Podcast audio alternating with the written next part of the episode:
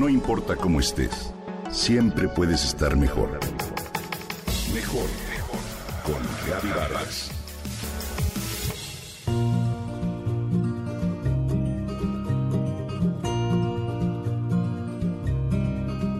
A Antonia le gusta viajar en carretera. Disfruta mucho los trayectos largos y no le incomoda recorrer caminos complicados en los que es necesario mantener una velocidad moderada. Ella y su marido disfrutan mucho los trayectos en su coche y cuando sus hijos eran pequeños también los enseñaron a viajar con gusto por las carreteras. Para Antonia, la clave está en la convivencia, algo que ella misma aprendió en la infancia. Cuando Antonia era pequeña, sus padres viajaban con frecuencia en el viejo auto de la familia y ella y sus hermanos iban siempre con ellos.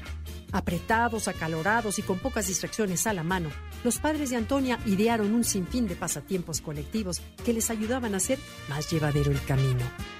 Adivinanzas, juegos de memoria, retos de ingenio, cuentos y canciones eran los entretenimientos de la familia a lo largo de esos trayectos.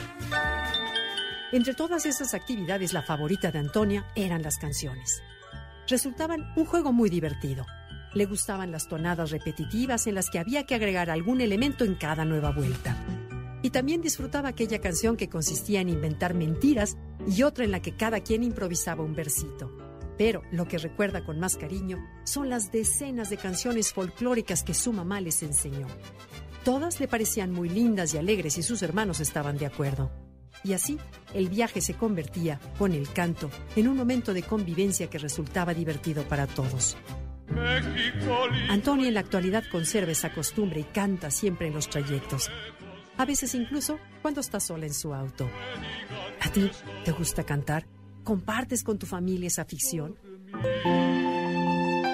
Estudios recientes han demostrado que cantar representa un estupendo estímulo para los niños, una especie de nutrición para su cerebro. Que canten los niños que la voz la voz es el primer instrumento sonoro de nuestro cuerpo y es muy enriquecedor para los pequeños el que los adultos a su alrededor los animen a usarla para cantar cotidianamente y sin inhibiciones.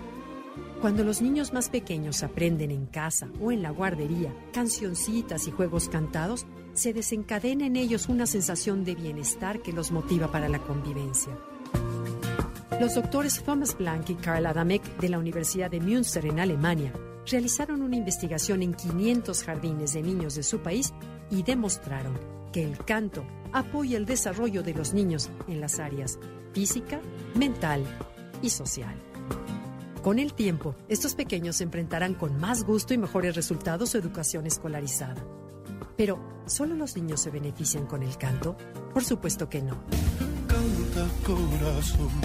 Hoy se hace énfasis en los beneficios que resulta para todas las personas, niños y adultos, no solamente escuchar música, sino hacer música.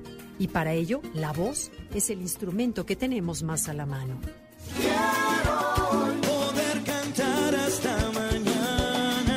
El canto forma parte de la naturaleza humana. Es una fuente de gozo, de disfrute y por lo tanto de salud.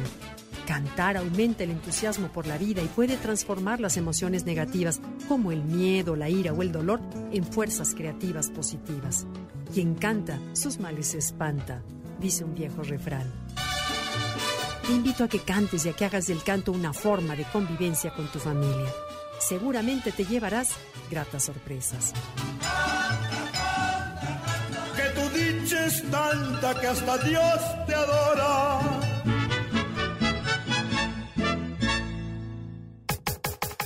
Comenta y comparte a través de Twitter. No importa cómo estés, siempre puedes estar mejor. Mejor, mejor, mejor. Con Gaby Vargas.